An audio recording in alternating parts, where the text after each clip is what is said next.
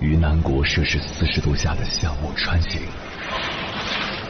在冰城零下三十度的中央大街漫步，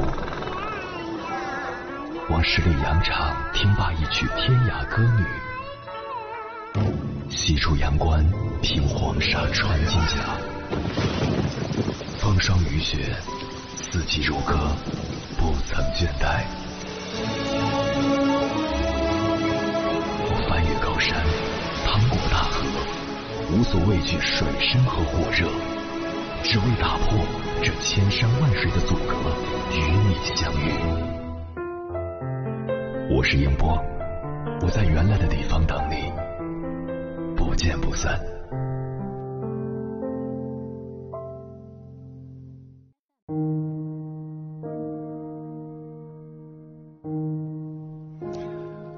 欢迎回来，各位夜行者，这里是正在直播的中国交通广播心灵夜话栏目《千山万水只为你》，深夜不孤单，我是迎波，我要以黑夜为翅膀，带你在电波中自在飞翔。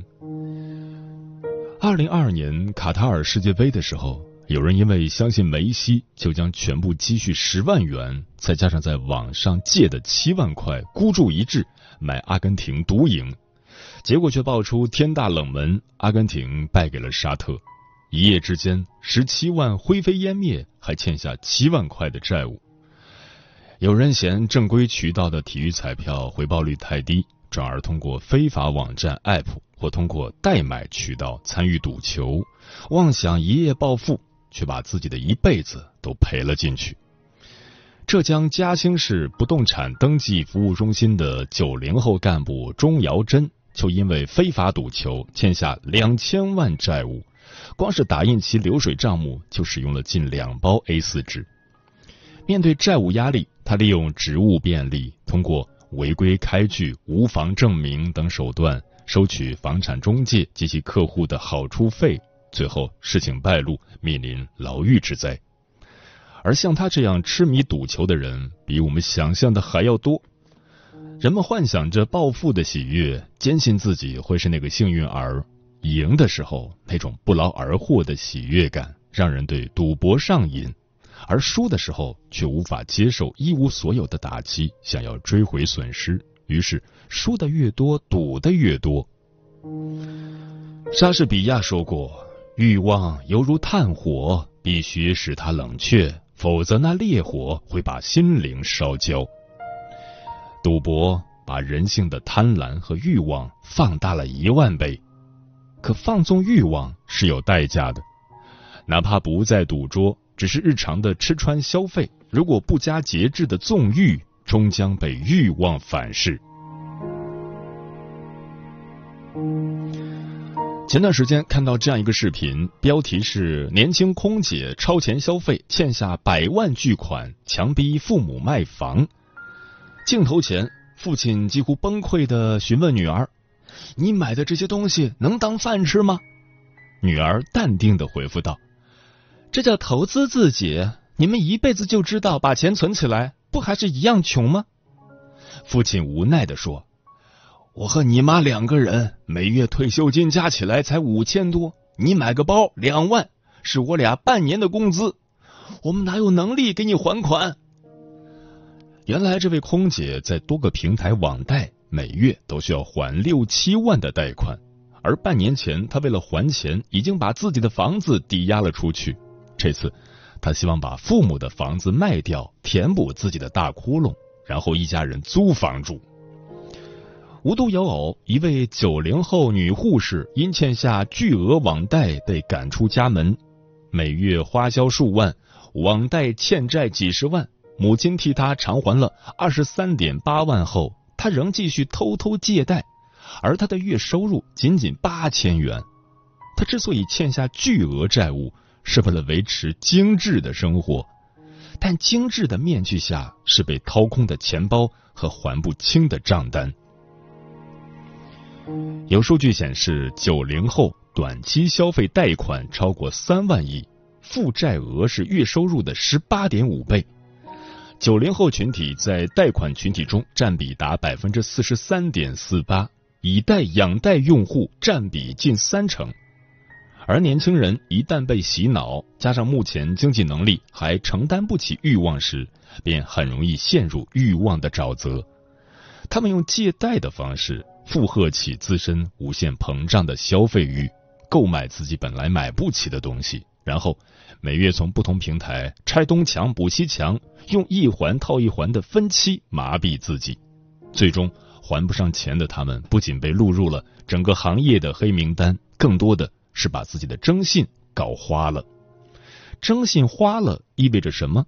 意味着你在银行借不了钱、贷不了款，甚至申请不了信用卡，严重者还会被限制消费、限制坐飞机和高铁通行。这就是过度纵欲、过度透支的严重后果。而欲望就像弹簧，一旦用力过猛，就会彻底崩坏。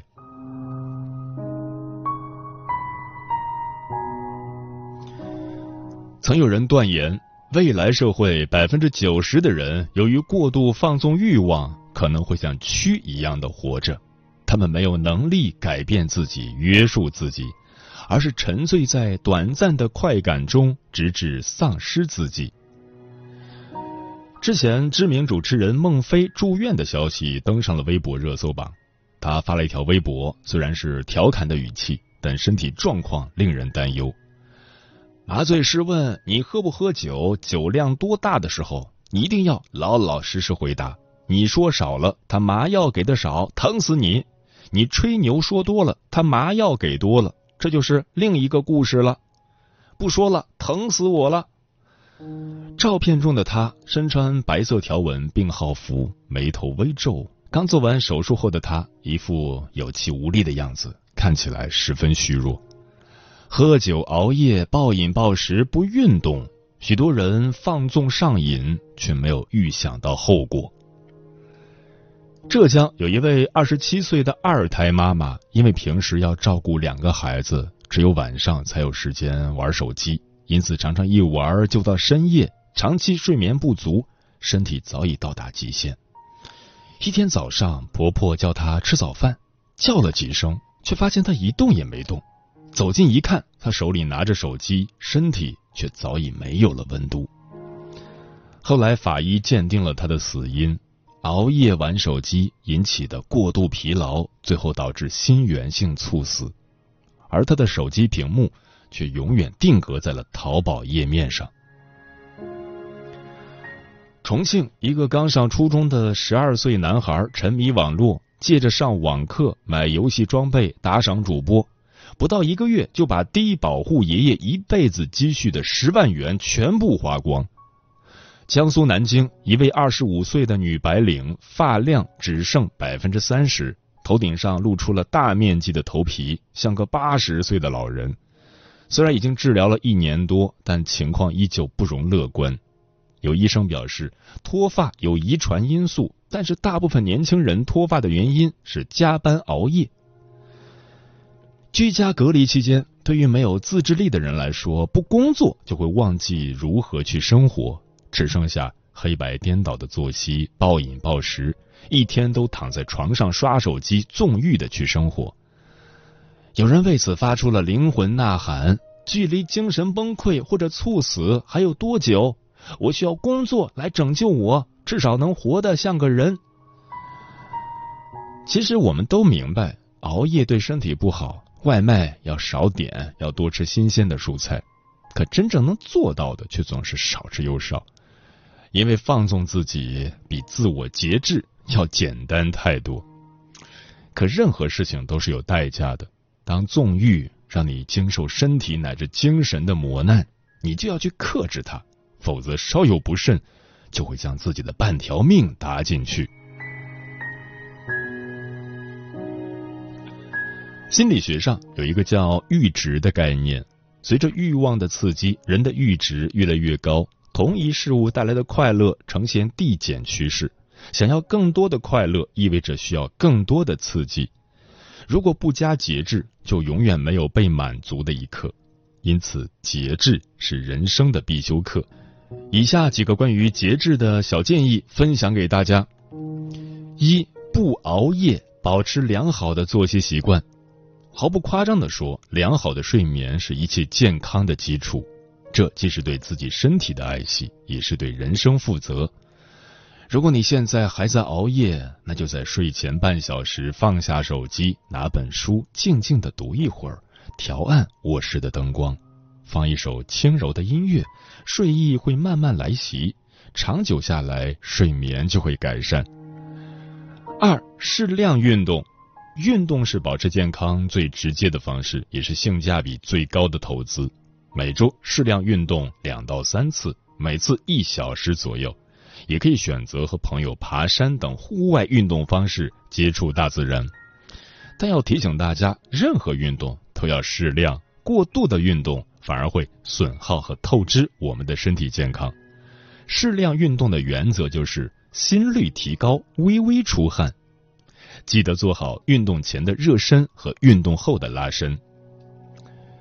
三、保持健康的饮食习惯，忌高盐高油食品，不要暴饮暴食，不吸烟，减少无用的社交饭局和聚会。如果你不想匆忙赶地铁买煎饼或灌饼充饥，不妨早起半个小时，给自己做上一顿简单营养的三明治早餐。四、平稳心态，不过分执念。有良好的心态，才能过好自己的生活，不执念于眼前的烦心事，与自我和解。只有懂得放下，才能把握当下。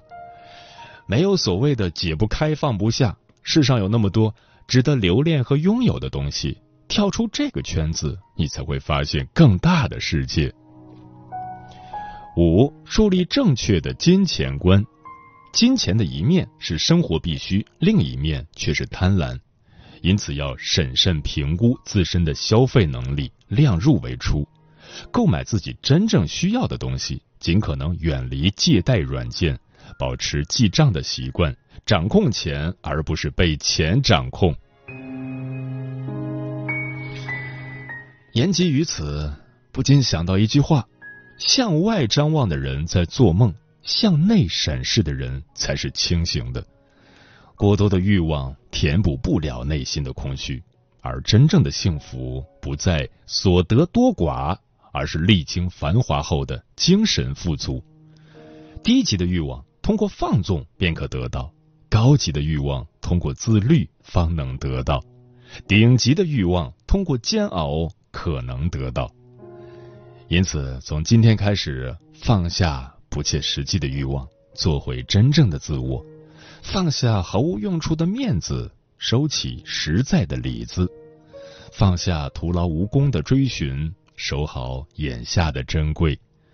在这纷繁喧嚣的尘世中，活出简单与克制，享受舒缓与坦然，这是养心之道，也是人生之道。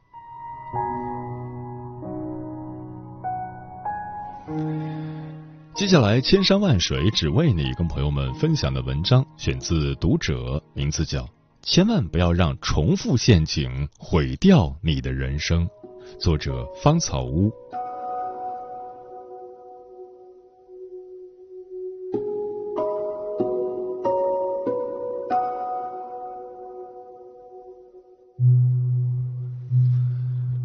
拿破仑·希尔曾说。习惯是由一再重复的思想和行为组成。每个人都有无数个习惯，而无数个重复的习惯就构成了我们的一生。有自律的好习惯，走正确的方向，人生可能就会越走越顺遂。养成上瘾的习惯，陷入重复陷阱，那么人生可能会跌入深渊。生活中，别让重复陷阱成为人生的绊脚石。只有学会自律，管好自己，才能掌控自己的人生。正如作家萧伯纳所说：“自我控制是最强者的本能。”你来世上一遭，便是一场自我修炼。世上所有的好运，都是你自己积累的努力。凡事上瘾，最后会慢慢吞噬你。太宰治在《斜阳》中说。上瘾或许更像是一种心理疾病。凡是上瘾的人，开始会很惬意，但一旦上瘾过度，往往会被其吞噬。在网上看到这样一个故事：退伍军人老李舌头的一部分被割除，说话都有点不太利索。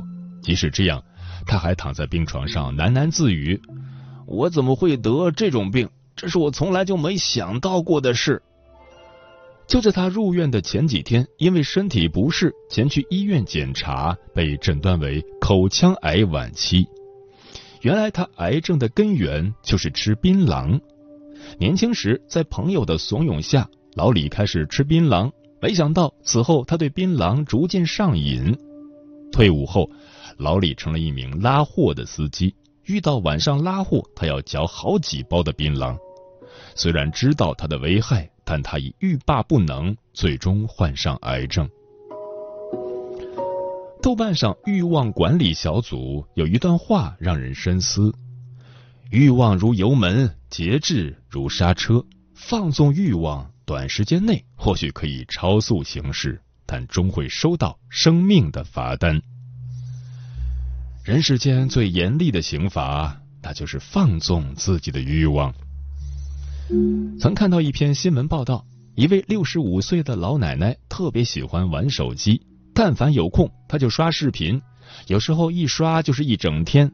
她坐着看，躺着看，有时甚至在床上看。有一天，她全身出虚汗，头晕目眩，胸闷气短，差点丧命。好在家人救治及时，才脱离危险。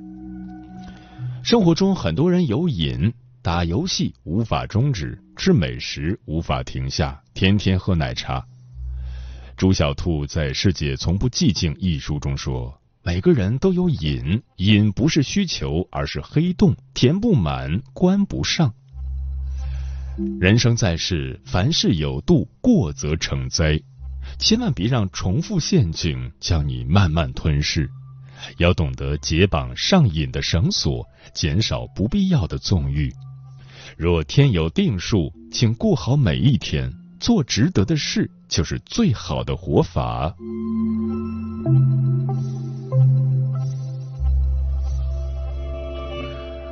管住自己是自我救赎的开始。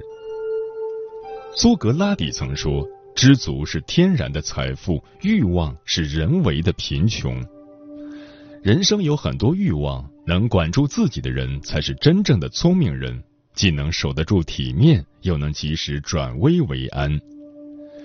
吉利集团董事长李书福开始创业时，一直从事实体企业。有一年，他觉得自己辛苦经营多年的实体经济远不如炒房的收入来得快，于是渴望快速赚钱的欲望控制了他。他不仅关掉了公司，还带着几千万去炒房。不料房产崩盘，钱没赚到手，带去的钱全部打了水漂。后来他反思良久，原来是人性中的贪婪让他付出了惨重的代价。有人说，唤醒和满足高级欲望，既能抵御世间的诱惑，也能治愈孤独的灵魂。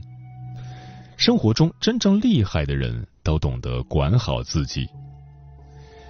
贝多芬自幼学习钢琴和小提琴，曾被人称赞为音乐神童。但是在二十六岁这一年，他却不幸患上了耳疾。不久后，他慢慢丧失了听力。听力的丧失让他一度对生活绝望，甚至还写下了遗书。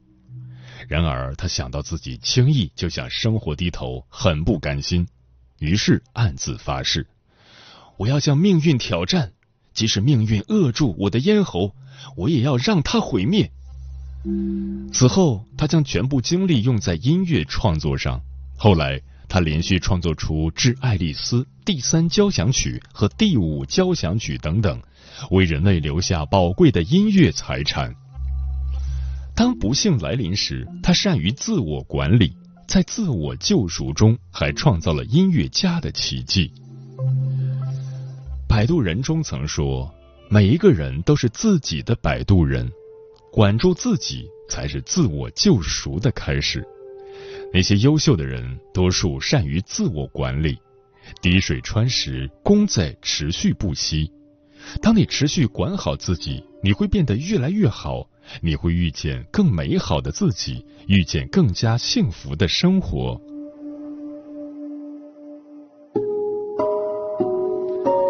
自律一点，人生就会精彩一些。王阳明说：“人须在世上磨，方能立得住。”一个人只有坚持自律，才有资本让自己的人生精彩纷呈。《百元之恋》中的主角一子曾是一个打游戏上瘾的年轻女孩，她身材肥胖，爱吃零食，还抽烟，丝毫不顾及个人形象。他没有工作，天天宅在家里，他的人生充满了颓废感。他不知道生活的意义在哪里。如果这样下去，他可能会被生活抛弃。直到某一天，他走进了拳击馆，他看到那些运动后满身大汗的人，从此他多了一个信念，他想让自己的人生燃烧一次。他挥出了自己人生中的第一拳，他开始改变自己，他变得自律，每天跑步、跳绳和练拳，大马路也可以成为他的拳击场。他用运动装替换掉了原本松垮的睡衣，日复一日的坚持运动。而他的身形以肉眼可见的方式发生了巨大的改变。没过多久，全身的赘肉消失不见，原本邋遢的形象有了改观。他还昂首走上了拳击舞台。生活中，他一路乘风破浪，一路脱胎换骨。他用阳光取代了颓废，用运动赶走了迷茫，用自律为自己保驾护航。曾看到这样一句话：真正的自律，从不只靠一件事，而是凭借日常的每件事。生活中没有人逼你自律，你能做的就是逼迫自己自律。如果你不想改变，只能说明你渴望变好的决心还不够坚定。自律需要付出努力，却是最可靠的捷径。在繁华中保持自律。定能争取自己渴望的人生。如果你想改变生命中的不甘，不如活在当下，活在自律的时光里。毕竟，越自律越自由。自律是成长的加速器，也是一个人顶级的魅力。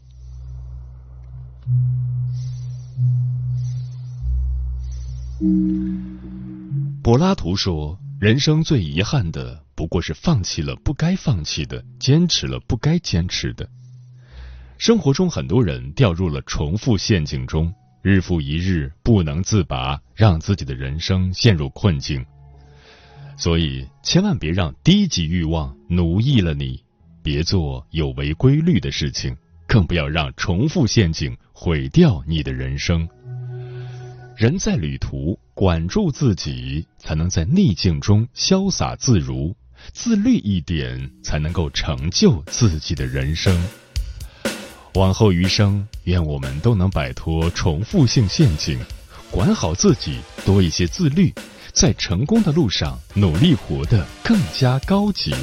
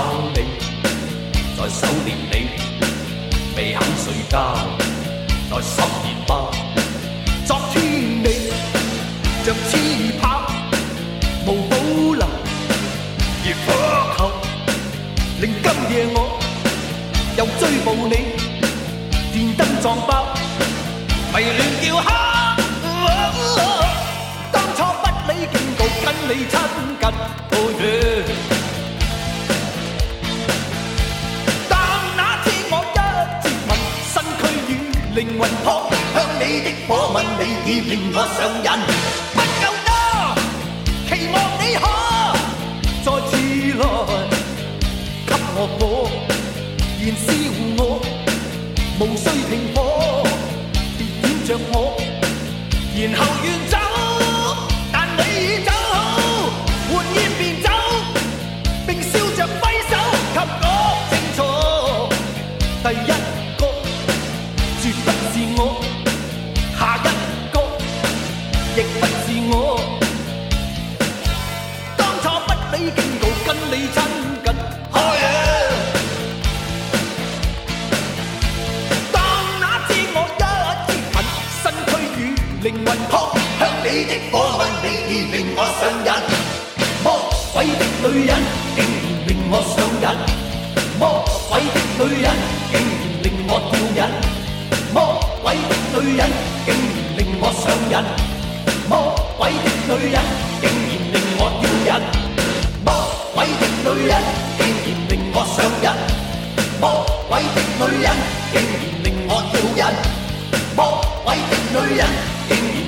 上瘾魔鬼的女人竟然令我吊瘾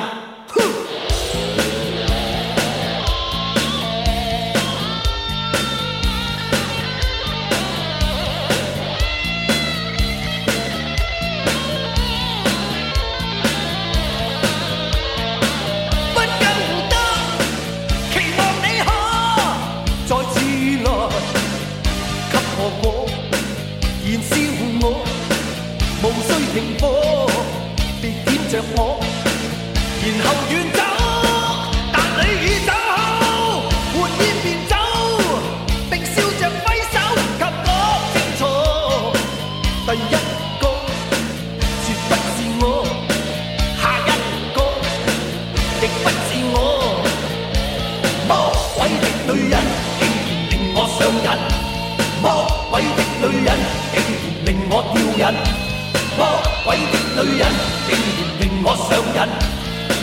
魔鬼的女人，竟然令我叫瘾。